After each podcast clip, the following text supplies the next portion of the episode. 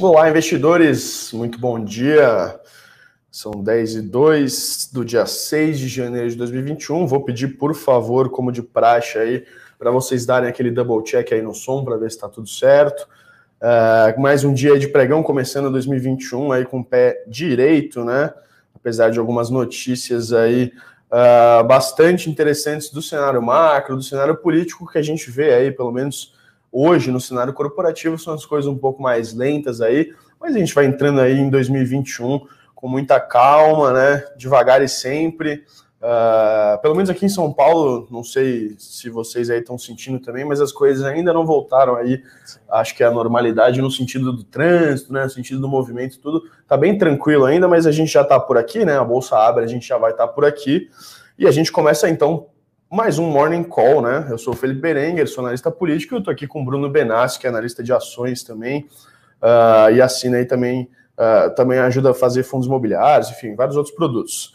Então, pessoal, vamos começar aqui. Eu vou falar um pouco de cenário uh, político, tá? A grande notícia do dia foi a grande reviravolta aí nos Estados Unidos com a muito provável, muito provável mesmo aí, eleição das duas cadeiras para os democratas, né, as duas cadeiras do Senado, da Geórgia, a Geórgia que tinha uh, marcado um segundo turno, né, as eleições, lembrando, foram em novembro do ano passado, e a Geórgia, cada estado tem uma legislação diferente, a Geórgia aí colocou, uh, pela legislação, pelos resultados do primeiro turno, acabou levando para o segundo turno, que foi marcado para esse dia 5, tá, foi ontem à noite, a apuração ocorreu durante a madrugada, também existiram aí votos antecipados, como a gente sabe lá, sim, tem, né, sim cada estado tem a sua, uh, o seu funcionamento. Mas interessante dizer né, que foi, uma, foi uma certa surpresa, né? Primeiro que assim, né? Como as eleições passaram, os investidores acho que acabaram não ficando tanto de olho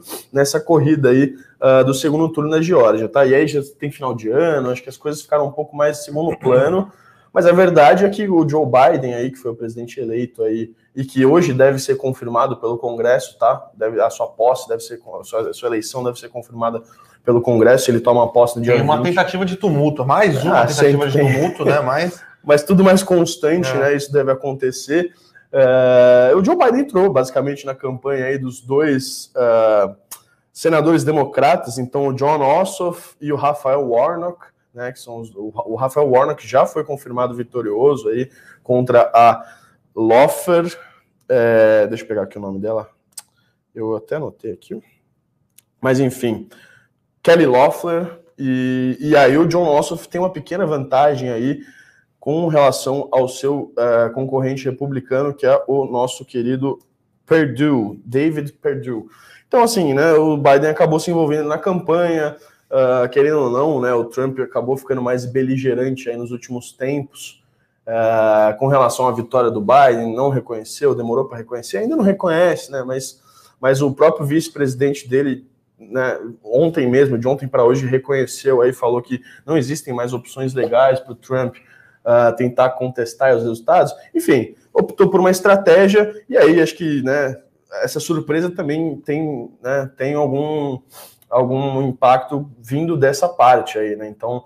Uh, talvez os republicanos tivessem adotado outra estratégia, tivessem focado mais na Geórgia. Se a gente for ver o mapa aí da votação, muitos subúrbios aí, de novo, na região de Atlanta, ali, né, que é a capital do país, uh, capital do, do, estado, né, uh, muitos subúrbios fortemente democratas aí, e aí devem fazer a diferença, né, num estado que não tinha Sim. um senador, se eu não me engano, 20, 20, 20 30 anos, assim, então é, tanto, tanto de 1992 para 2020, né, significou a virada do, do, do estado da Geórgia, presidencialmente falando, dos republicanos para os democratas. Agora a gente também, se tudo for confirmado, e a gente acredita que vai ser, uh, com essa virada aí, essa reviravolta nas expectativas, uh, os, as duas cadeiras vão para senadores democratas, e aí a gente tem o seguinte, só para finalizar aqui, Bruninho, a gente vai ter um Senado com 50 republicanos com 48 democratas e dois senadores independentes. Só que, historicamente, esses dois senadores independentes,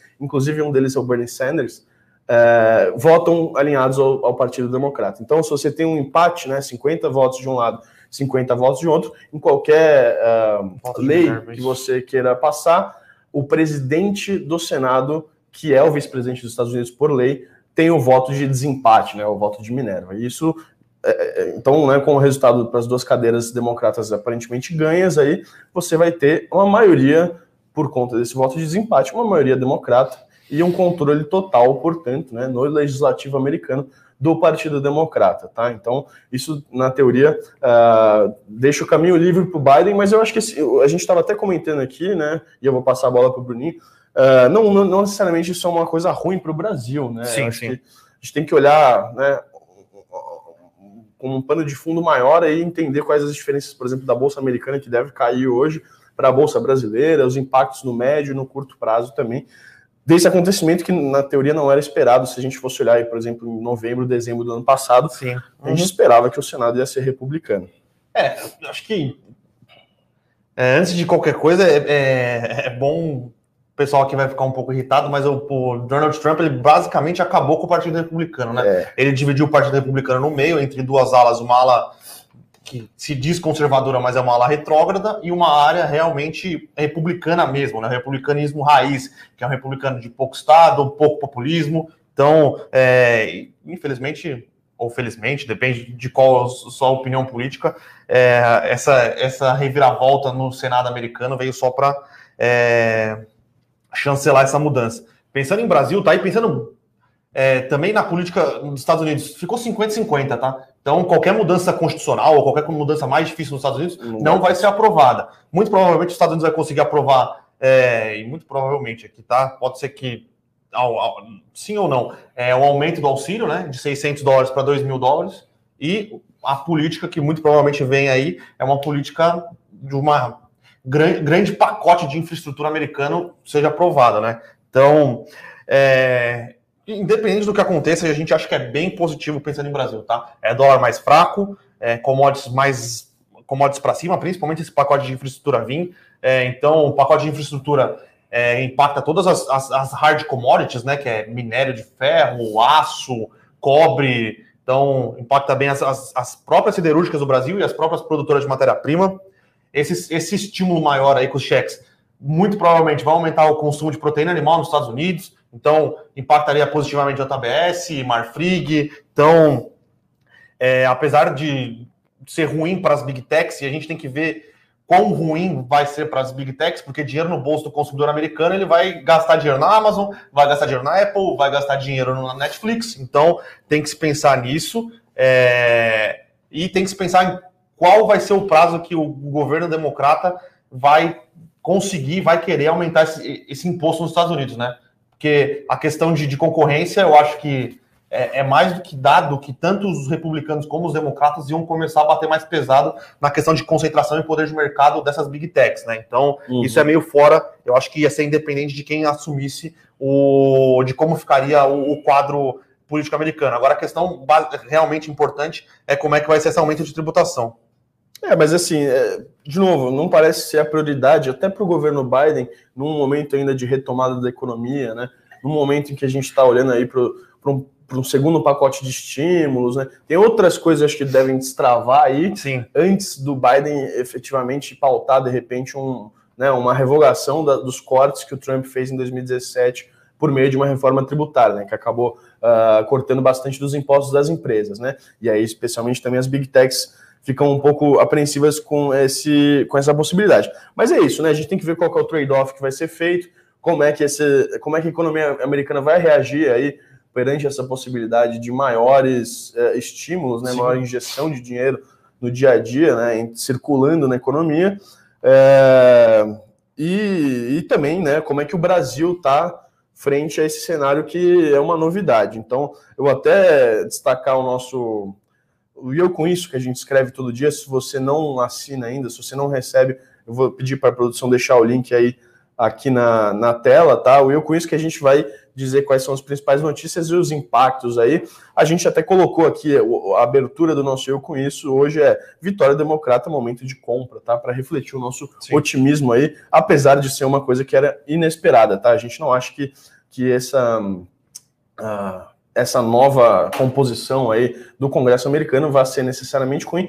Talvez, como a gente bem pontuou aqui no começo, talvez signifique aí no curto prazo, pelo menos nas bolsas americanas, uma certa realização aí por, por, por não ter sido tão esperado, né? Sim. Então, Uh, mas no limite está tudo bem. Uh, vamos passar então. É, só, só mais um, ponto que a gente está tão acostumado com a política brasileira, né?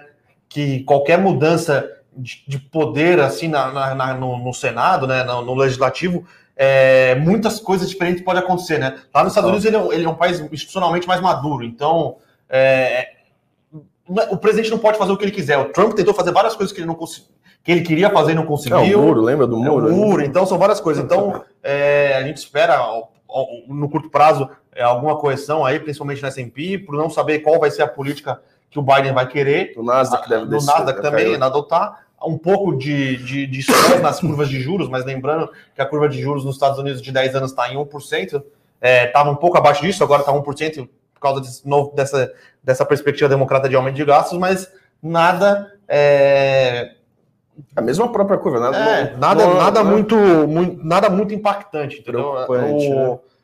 Lembrando que são 50-50 ainda, então não vai se poder fazer nenhuma loucura democrata. E se polarizou tantas coisas no mundo, lembrando que boa parte do, dos democratas é, atuam no centro. É uma, é uma pequena parte do Partido Democrata que é um partido radical de esquerda, vamos dizer radical de esquerda entre aspas, tá? Então, é isso para os Estados Unidos, né? É, exatamente, para os Estados Unidos. Então, Mas é isso aí. Então, basicamente, tá aí a nossa análise aí sobre a vitória democrata aparente. Ah, assim, né? Vamos, eu vou até entrar aqui no New York Times rapidinho para ver se já está consolidada aí a vitória. Não, ainda não, mas uh, imaginamos que aí entre hoje, no máximo amanhã, mas provavelmente ainda hoje, uh, esses 2% que faltam aí de apuração da segunda cadeira, né, que ainda não está definida, que é entre o, o, o John Ossoff e o David Perdue, uh, deve sair o resultado ainda hoje, né? E aí, obviamente, provavelmente, né, tanto a Loeffler quanto o, o Perdue, que são os republicanos, que eventualmente vão perder, a Loeffler já, já perdeu, já disse que vai recorrer aí, vai recontar os votos, todo aquele trâmite que a gente sabe, faz parte do jogo, obviamente só não pode, né, puxar muito a corda, né, mas assim, mesmo ainda com a própria recontagem, a nossa expectativa é que realmente o Senado vá ser de controle democrata, certo? Então, fechando essa parte, vamos passar então para o cenário corporativo e depois, obviamente, a gente vai responder as questões que vocês estão mandando aí. Uh, Bruninho, não, não tem muita coisa hoje no cenário, é, né? Hoje o cenário corporativo é um pouco fraco, né? Normalmente começo de ano e final de ano é, a toada é mais ou menos essa, né? Então a gente tem algumas notícias envolvendo é, a mudança no conselho de administração da Ultrapar. Lembrando que a Ultrapar é, o, o Patra, né, que é um, é um dos maiores private equities do Brasil, aí uma, um, um, grande fundo, né, uma grande gestora de, de ativos, agora tem uma composição, tem uma participação relevante na, na companhia e está tentando é, implementar mudanças estruturais mesmo na empresa, né? A empresa cresceu demais nos, nos últimos tempos, né? Fez aquisições fora do seu ramo de atuação, comprou a Extra Pharma, é, algumas tentativas de crescer em vez de rentabilizar o negócio. E agora com o Pátria, é, parece que eles estão voltando a pensar no core business da empresa, né? Que é a distribuição de combustíveis, né? A outra parte é a holding que controla o, o posto Ipiranga. Posto Ipiranga não Paulo Guedes, né? O posto Ipiranga, posto Ipiranga mesmo. mesmo. Então, é, agora parece que eles estão mais focados nisso. Já se vincula aí no mercado que eles estão querendo vender a Oxiteno e a Extra Pharma, né? Que são dois é, business que não fazem parte do core do negócio. É, eles estão bidando, é, fazendo é, lances nas refinarias da Petrobras. Então, é, mudança no conselho de administração. É, o principal executivo que vai vir fazer parte do conselho de administração é o ex-CEO do Grupo Cosan, né, que é concorrente da, da, do Grupo Ipiranga, né, com a bandeira Shell. Né, então, a gente gosta bastante, acha interessante. É, e vamos ver se eles vão conseguir, né? Porque a Ultrapar, ela foi uma queridinha do mercado por muito tempo. A empresa era sólida, era rentável, mas depois de 2017, com a mudança do, da precificação de, de combustível da Petrobras, né? Que passou a ser um pouco mais é, pro mercado e menos... Mais livre, né? É, mais livre e menos programada. É, o Grupo Ipiranga comprou para trás. Não teve agilidade para conseguir fazer as mudanças. Agora, trazendo o CEO para o Conselho de Administração, que era do é, da COSAN, com o Pátria tendo mais poder de decisão dentro do negócio, se livrando de ativos que não são core, parece ser um case interessante. Muito bem.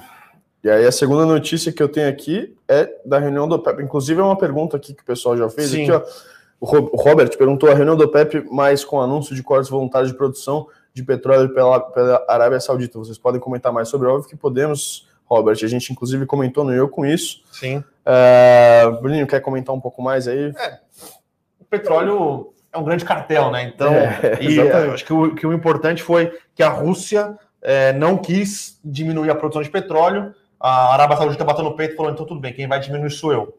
Então, é, a gente consegue controlar aqui a oferta, basicamente, é o maior, uhum. produtor, maior produtor de petróleo. Na verdade, hoje ele é o segundo, né? Os Estados Unidos no xisto é, é o, é o, principal produtor de petróleo no mundo, mas com, a com os preços do petróleo nos últimos que caiu devido à pandemia, é, eu acho que os Estados Unidos vai perder esse, esse posto de volta para a Arábia Saudita, tá? Então, é, a gente resolve o problema da oferta, né? que é diminuição do, do, do da quantidade de, de, petróleo ofertado, né, de barril de petróleo ofertado no mercado, porém a gente tem na questão da demanda, tá? É, não vejo o petróleo voltando para os 80 dólares o barril, mas também não vejo o petróleo voltando para os 30 dólares o barril. Uhum. Então, eu acho que vai ficar mais ou menos nessa toada aqui de 50 dólares o barril até a gente realmente ter vacinação mundial e o mundo conseguir voltar à normalidade, tá? Então, é, é positivo essa, essa esse corte de produção da, da Arábia Saudita, a reunião da OPEP foi positiva, mas a gente ainda a gente só acertou a oferta, a gente não acertou a demanda, tá? É, então... o próprio o Rafael perguntou, né, se o petróleo vai chegar aos 60 dólares esse mês. Acho que né, tem, tem que destravar algumas coisinhas destra... aí, né? É. Assim, em termos Bom, de demanda. A verdade é que precificar commodity é bastante difícil, é, tá? Tem isso. Então, é, não é nossa especialidade na Levante. A gente sabia que a 20 dólares o barril não fazia sentido. Era, parecia estar bastante barato, mas quanto vai estar no final do ano, ou se esse mês vai bater os 60 dólares o barril, eu não sei. Eu sei que a 50 dólares o barril, a Petrobras é uma empresa bastante rentável. Com então, é, agora, quanto vai estar o barril no final do mês, eu não, realmente não sei. A própria, a própria Petrobras, no, no né, nas projeções que eles fazem aí de, de financeiro operacional, eles, eles acabam optando por colocar aí uh, o preço um pouco mais baixo, né, de uma estimativa conservadora, para justamente fazer um o que o Roberto, o, o Castelo Branco, Castelo Branco. É, disse, fazer um choque aí de, de gestão, então tentar estressar para baixo esse preço para fazer com que a empresa fique mais eficiente. E aí o que tiver né, de diferença para cima aí do preço é, é basicamente né, lucro, né, ou, ou, enfim, ganho, né, que se a gente pode colocar assim, né porque a eficiência já está, né, tentando, a gente está buscando a eficiência no, no patamar mais baixo possível aí dos preços de petróleo para a empresa poder uh, reportar lucro, certo? Uh, então, bom, acho que são essas as principais notícias. Eu não sei se tem, a, tem, tem dos aplicativos, sim, né? Sim. Que acho que é interessante comentar.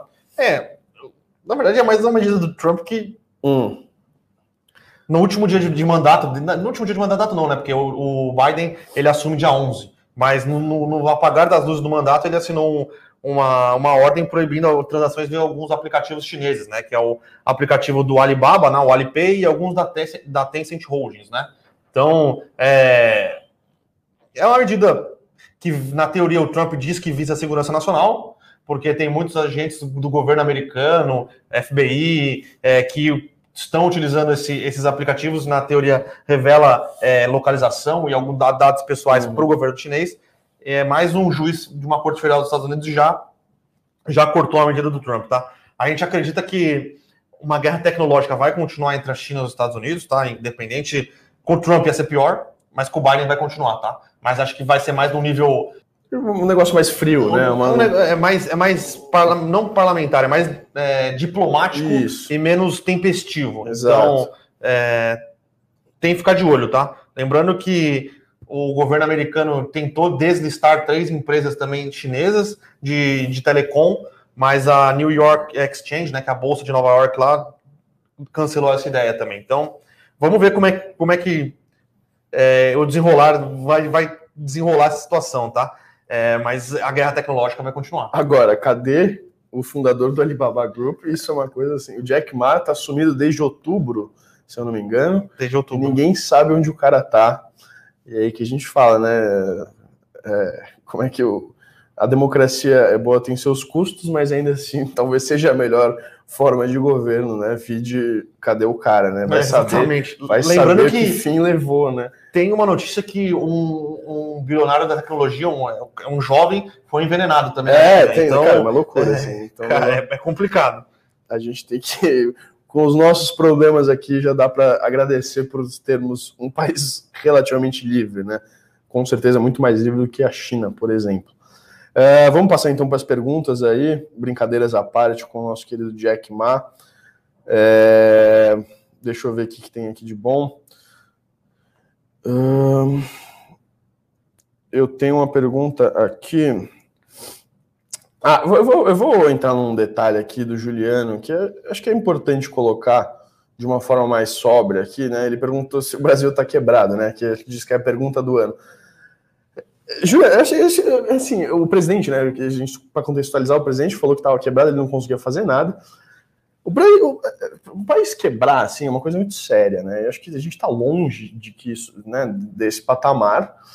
O que acho que está nas entrelinhas é que ele, o presidente está com dificuldades aí de conseguir manejar os gastos Uh, e isso, obviamente, gera uma certa frustração até para ele, até para, enfim, todo o Planalto no geral, que, que, que tem interesses políticos aí daqui para frente, eleitorais e tal, mas também gostaria, eu acho, né, numa análise muito mais subjetiva, gostaria de fazer mais pelo país, né? Sim. Só que a gente sabe que a realidade do, do Brasil não é novidade, na verdade, né? Se a gente for ver desde 2016, uh, ah, quando o Temer entra, a gente já tem um processo de cortes aí, um processo bastante difícil de manejamento das contas públicas e o país não tem outra alternativa senão cortar na carne né, os gastos que são obrigatórios, mas que não fazem mais sentido hoje em dia. Então, de certa forma, o país está super engessado. Acho que o que o presidente quer dizer né, é que o país está engessado e com isso fica difícil né, conseguir manejar de forma mais tranquila e mais sustentável as contas públicas. Agora, quebrada acho que é uma palavra um pouco mais. Uh, uma palavra um pouco mais hiperbólica aí no sim, sentido sim geral da coisa, né? Lembrando que país que emite dívida na, na própria moeda não quebra, né? Ele quebra, seu, ele quebra a sua população através de infla, inflação. Exatamente. Mas ele, ele propriamente não quebra. Exatamente. E aí, assim, né? No limite cabe, cabe também ao Congresso, obviamente, mas cabe também ao Executivo, né? Levar adiante as, as propostas e as pautas que, que façam com que essa situação né, do país quebrado, entre aspas, seja revertida, tá? Sim. E sim, esse sim. ano vai ser decisivo para isso, como a gente já vem falando aí. 2021 é um ano muito importante. Aí a gente tem algumas questões fiscais uh, que estão chegando no limite, como por exemplo o teto de gastos aí. Então a gente tem que ver aí, e aí também né, vai ser, obviamente, só depois das eleições do Congresso, né, que acontecem no começo de fevereiro, que, vai que vão voltar às atividades parlamentares, que a gente vai ter uma resolução maior uh, sobre esses temas. Mas assim, as coisas precisam andar, né? E, e, ano passado a gente teve uma pandemia que acabou, obviamente, atrapalhando tudo, mas esse ano a pandemia já não é novidade, né? Apesar de estar tá, aí, a gente tem algumas questões para serem resolvidas nesse sentido. A gente precisa continuar a retomar né, a agenda de reformas, a agenda de novas, uh, novos paradigmas aí para as contas públicas, para o fiscal brasileiro, para a economia brasileira como um todo. Enfim, e aí vamos para outras perguntas. Então, respondida aí se o país está quebrado, a gente acha que não, tá? Se tivesse quebrado, acho que a bolsa não estaria no, no patamar que está, apesar Sim. de que há uma, uma, um descolamento do, da economia real, obviamente, com a bolsa sempre. É... É... O Amaury tem uma pergunta aqui sobre o risco de crise hídrica no Brasil é, e, qual, e que empresas poderiam se beneficiar. É, empresas que eu acho que é, transmissoras, né? Transmissoras vai continuar, é, é, um business bem papai com mamãe, né? Ela vai continuar recebendo é, pela transmissão de energia, é, não tem muito muito mistério, tá? Mas empresas que, tem, que não tem é, não dependem 100% das, das geradoras, né? Que não dependem 100% do, da sua geração de energia elétrica do, do, de recursos hídricos, né? E que não tem é, e que tem uma disponibilidade de, de geração de energia é, não contratada, né? Que é uhum. aquela que pode vender no Mercado Livre, né? Uhum. Se, ela, se ela tem uma, uma, se ela não depende de recursos hídricos e ela não tem energia contratada, ela vai conseguir ganhar no spot aí, que é vender no Mercado Livre, tá? Então, é, não é um setor que eu acompanho de perto, então eu não sei qual é a melhor empresa para apostar nesse, nesse cenário, mas é, vendo, analisando assim friamente o macro, é empresa que não depende de recursos hídricos e que não tem é, 100% da, da, sua, da, da, sua geração de energia no mercado contratado, tá? Que tem que ter no mercado livre. Perfeito. O Rafael pergunta sobre a alta do ouro, né? O ouro acabou subindo acho que quase pouco menos de 4,5% em dezembro. Eu até estava vendo, estava investigando sobre isso, né? O ouro é aquele ativo que a gente coloca como uma proteção, né? Então Sim. acaba sendo uma, um ativo que os investidores vão atrás uh, quando as coisas estão um pouco mais, quando o risco, né? A percepção de risco aumenta. E aí, né? De certa forma, essa, essa movimentação do ouro em dezembro vai um pouco na contramão desse, dessa, né, desse princípio. Uh, eu estava pesquisando, a gente estava conversando aqui, a gente encontrou duas explicações, tá? Parece que tem uma questão de sazonalidade, então é, historicamente, período de férias, né, janeiro, uh, dezembro, janeiro, período, uh, período onde as pessoas vão mais atrás do, do, ouro físico mesmo, então você tem uma demanda maior, os preços acabam subindo, tá? Uh, em, em, contrapartida, por exemplo, em novembro, essa, historicamente a sazonalidade é negativa, então o ouro acabou até caindo em novembro, se a gente for olhar o resultado.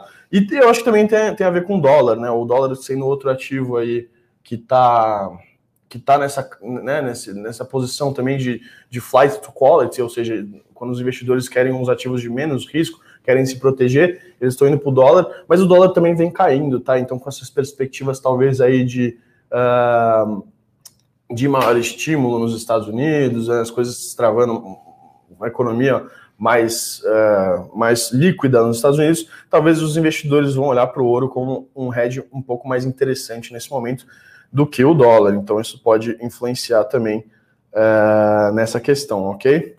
Acho que é basicamente isso, né? Sim. E que mais? Vamos ver outras perguntas. É... Falar de varejo, de repente? O que, que você prefere? Eu... Pode ser, pode ser. Tem bastante gente perguntando de varejo no primeiro semestre de 2021. É...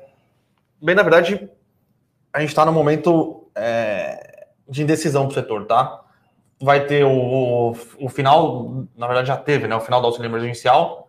É, a gente não sabe como vai ser o desenrolar da vacinação no Brasil e isso impacta diretamente na geração de empregos, tá? Então, sem auxílio, sem um programa de vacinação bem, bem planejado, é, a gente não sabe como vai ser a recuperação. Então, sem saber como vai ser a recuperação, a gente não sabe como vai ser a geração de emprego sem saber como vai ser a geração de emprego, a gente tem perspectivas um pouco mais nebulosas para o varejo no curto prazo, tá? Sim. Então, lembrando que pode, as que são de varejo, o varejo eletrônico, podem continuar surfando uma boa onda, porque o pessoal ainda vai continuar é, fazendo suas compras online, né? Então, é, mais o varejo físico mesmo, loja, a gente tá, tá, tem um cenário um pouco nebuloso aqui, principalmente no primeiro semestre, tá?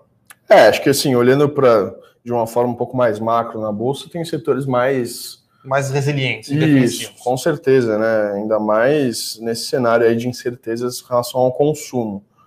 É, eu, vou, eu vou abrir aqui, vamos ver como é que o mercado abriu. Eu já vi já de antemão, inclusive, que as bolsas americanas estão em alta, tá? Futuro. O futuro? Futuro, vale uns 11,5 as bolsas. Ah, você tem razão. Então, os futuros americanos, é o S&P 500, por exemplo, está subindo 0,71, o Nasdaq 0,85, ou será que isso é o resultado de ontem? Posso estar falando besteira aqui, mas enfim. É, e eu vou tentar aqui abrir e ver como é que tá a Bolsa Brasileira, tá? Bolsa Brasileira subindo 0,45. Tá? Subindo 0,19, quase 120 pontos. Bancos e commodities. É, então... commodities, petróleo Brent subindo 0,47 nesse momento, né? Então é isso, né? É o que a gente estava comentando, né? O Brasil está numa posição, de certa forma, confortável aí para esse para esse aparente esse novo ciclo aí de commodities que pode estar tá vindo aí uh, com uma certa normalização da economia em âmbito global, tá? É, pessoal, então eu vou eu vou eu vou uh, passar aqui. Pra... Não, só, só, só, só, o Adilson aqui fez aniversário no ano passado. A gente está olhando o Neogrid, tá? tá? Verdade. A gente tem um, um entusiasta de tecnologia aqui, o Júlio. A gente já começou a olhar estamos olhando o formulário de referência, é, já me mandou uma análise preliminar, tá, tá, tá, tá no nosso radar aqui, sim, a gente vai, vai passar para você o que a gente acha da empresa. Só que como a gente nunca tinha olhado, a gente tenta fazer uma análise um pouquinho mais é, do próprio negócio, do, do ramo de atuação, para a gente ter uma opinião um pouco mais, mais embasada, tá? Mas a gente está olhando sim. Então fica aí a promessa de aniversário, mas com certeza vamos ter uma resposta. E agora eu quero falar de outra promessa que é bastante interessante, né? E a gente tinha comentado no final do ano passado que isso ia ocorrer, tá? A nossa, uma das nossas séries mais exclusivas aí, que é a série Small Caps, né? Que vai fazer uma, uma carteira aí de seleções uh, desse, desse, dessa classe aí de, de ações brasileiras, que é como se fosse a segunda derivada, eu acho que dá para falar assim. É, segunda divisão. Segunda divisão, né, do, do, do, dos ativos brasileiros. Essa série Small Caps que estava fechada, tá? A gente acaba, uh, uma questão de controle, acaba fechando e abrindo. A gente vai reabrir essa série, aproveitando né, o começo de 2021, esse, esse cenário mais positivo que a gente vê. A gente vai reabrir e aí a gente já vai dar um desconto em cima dessa série, tá? Para quem, quem não sabe, a série é, é de 12 vezes 165 reais por mês, tá? Uh, a gente vai dar um desconto bastante legal, a gente vai fazer por 12 vezes de 115 reais, tá? Então, um desconto já de, de antemão para você começar o ano bem, aproveitar essa oportunidade. E o Edu Guimarães, eu estava conversando com ele, pediu que é o que assina a série, vários anos, mais de 20 anos de experiência no mercado financeiro, um dos nossos gurus aqui que sabe muito sobre bolsa, pediu para falar que ele vai ter nova recomendação na carteira já essa semana, tá? Então. Na verdade, é amanhã. Amanhã, amanhã. Então, se você está uh, ah, querendo saber aí qual é o, quais são as melhores oportunidades de stock picking, né? Uh, nesse ano de bolsa, que vai precisar um pouco mais aí de, de olhar atento, olhar micro nas ações, uh, tá aí uma ótima oportunidade de small caps, tá? Uh, a gente até está deixando o link aqui para quem quiser saber um pouco mais sobre a série, aproveitar esse desconto que a gente está dando nesse início de ano aí.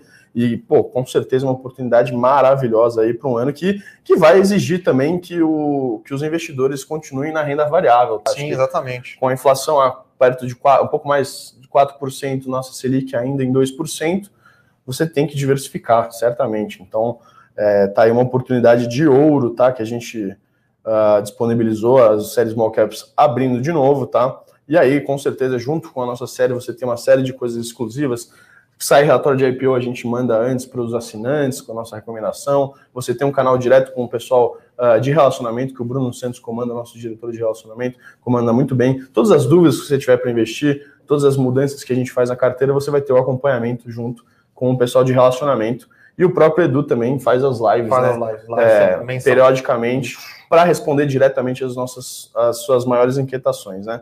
Eu sou suspeito e... para falar, mas assim, todos os meus amigos que assinam a série de Small Caps gostam muito, tá? E a série vem dando bons retornos aí, uh, inclusive em 2020, tá? Que foi um ano bastante resiliente, uh, no mínimo, né? Sim. É... Sou suspeito para falar do Eduardo Guimarães também. O único, o único problema dele é que ele é São Paulino. Então, isso é verdade. De resto, é... Bom, talvez esse ano seja um, um ano da virada para os São Paulinos também, tá? Com certeza um ano positivo para a Bolsa, talvez para os São Paulinos também, viu? Vamos ver. Agora, quem está feliz é o nosso amigo aqui, que é palmeirense. Ontem passou o trator em cima do River Plate. É. Né? Se o Palmeiras for campeão da Libertadores, eu vou cortar o cabelo igual do Rony. Aí, ó. Então, então tá aí. Pessoal tá gravado, tá na tá? live, tá? tá gravado. Então, fazer uma última pergunta para você aqui, do é, Cleverson. Manda. Considerando o aumento de gastos com o Covid, é possível que haja uma pressão para aprovação das reformas e efetivação das, das privatizações? Se sim, qual a privatização mais favorável a ser efetivada? É, privatização, quem me conhece e me acompanha faz algum tempo sabe que eu sou um pouco, uh, um pouco mais cauteloso com a questão das privatizações, tá? É, eu acho que assim, se destravar alguma coisa vai ser mais para o final do governo mesmo, em 2022, tá? É, ainda existe um longo processo de negociações aí que vai depender uh, por exemplo, de quem vai ganhar a presidência da Câmara, do Senado, e mais do que isso, na verdade, né, é, por exemplo, tem outras pautas mais urgentes do que a questão das privatizações, Sim. apesar de que as privatizações seriam uma ótima notícia aí para o caixa do governo, tá? Agora, muito difícil, né? Um processo político muito complicado. A gente tem a questão, por exemplo, da Eletrobras sendo muito discutida aí faz alguns anos já. Uh, no final do ano passado, o governo abriu mão de algumas coisas, começou a ceder algumas concessões. Então, acho que dessas privatizações, assim, tirando aquelas pequenas empresas, né, que deveriam já ter sido privatizadas, por exemplo, a Agência Brasil, essas coisas, né, TV Brasil, É, acho que a Eletrobras, dentro desse rol, que já é um rol difícil, a Eletrobras é a que mais tem chances de andar, começar o processo aí, de repente, no final do governo, tá? Em 2022, por exemplo. Esse ano eu acho muito difícil a gente ter algum avanço ainda nessa questão. Agora, sobre a questão das reformas, eu acho que sim, é bem provável que a gente tenha pelo menos algum, alguma mudança aí uh, nas contas públicas, tá? Então, seja cortando alguns subsídios, seja desvinculando fundos, por exemplo, que acabam comendo parte do orçamento e aí fica engessado nesses fundos, seja por uma questão também de, de, de, de criação de novos gatilhos para não chegar nesse limite que a gente está, por exemplo, de 94% do orçamento destinado a despesas obrigatórias, né? Porque aí fica muito difícil gerar o país. O Adilson perguntou dos Correios. Os Correios pode ser também, viu? Os Correios, para quem olha a Bolsa, não tem muita né, não tem muita implicação. Seria ótimo para o dia a dia, né? Nossa, Sim. a gente sabe que os Correios têm, é, tem, tem né, suas, seus problemas, mas, de novo, né, um lobby muito difícil também, é, e os Correios teriam também que passar pelo Congresso, se eu não me engano, tá? Então, Porque você é acha que pode rolar um toma lá da cá, você acha, de aumentar os gastos numa, devido a uma possível é. onda do Covid, para se, apro se aprovar algum tipo de reforma? Eu acho que esse seria um cenário a se considerar, ainda mais se você tiver, por exemplo, o Baleia Rossi sendo uh, ganhando a presidência da Câmara, né? Com muito apoio dos partidos mais de oposição, tá? Uh, então, né, obviamente, os congressos é um dos mais reformistas aí em muito tempo no Brasil, mas ao mesmo tempo, né, você tem ainda, infelizmente, resquícios da Covid-19 no Brasil, a gente não sabe como é que vai ser o nosso plano de vacinação ainda, isso significa também que pode ser que a gente tenha uma segunda onda e, por consequência, haja mais pressão ainda uh, ah, para voltar, por exemplo, com auxílio, com outras medidas que gastam né, o dinheiro público. Né? Então, uh, mas aí, né, acho que a solução que seria razoável seria fazer uma troca. Né? Então, em contrapartida, você vai lá e corta na carne algumas coisas que precisam ser cortadas para poder justamente né, destravar esses, esse dinheiro que vai ter que ser usado aí. É, esperamos que não, mas se precisar, vai ter que ser usado aí para né, dar mais um suporte aí nesse momento de pandemia, que ainda não foi superado, infelizmente. Perfeito. Acho que falamos bastante já. 40 minutos já, né? Se fosse um jogo da Libertadores, o Rony Rusco já tinha feito mais um gol aqui já, então é, por hoje acho que a gente fica por aqui. Então, continue aí nos acompanhando no, no Morning Call, todos os dias. Eduardo Guimarães voltou, sei que a gente estava substituindo ele aqui, tentando fazer o máximo de esforço possível, mas ele vai continuar mais presente aqui no é, Morning Call com vocês. Camisa 10 é camisa 10, né? Não tem jeito, pessoal. Muito bem, então até amanhã. E eu lembrando que hoje à noite também, no final do, do pregão, a gente sempre tem um fechamento de mercado aqui no nosso YouTube também, comentando como é que foi o pregão e as, os principais desdobramentos aí do dia, tá bom? Pessoal, se você gostou aí, então deixa o seu like, compartilha para seus amigos, vai falando aí que a gente sempre está aqui no Morning Call, dando as melhores pitacos aí do dia a dia. E é isso. Então vamos desejar aí uns bons negócios para os investidores e um ótimo dia, pessoal. Até mais.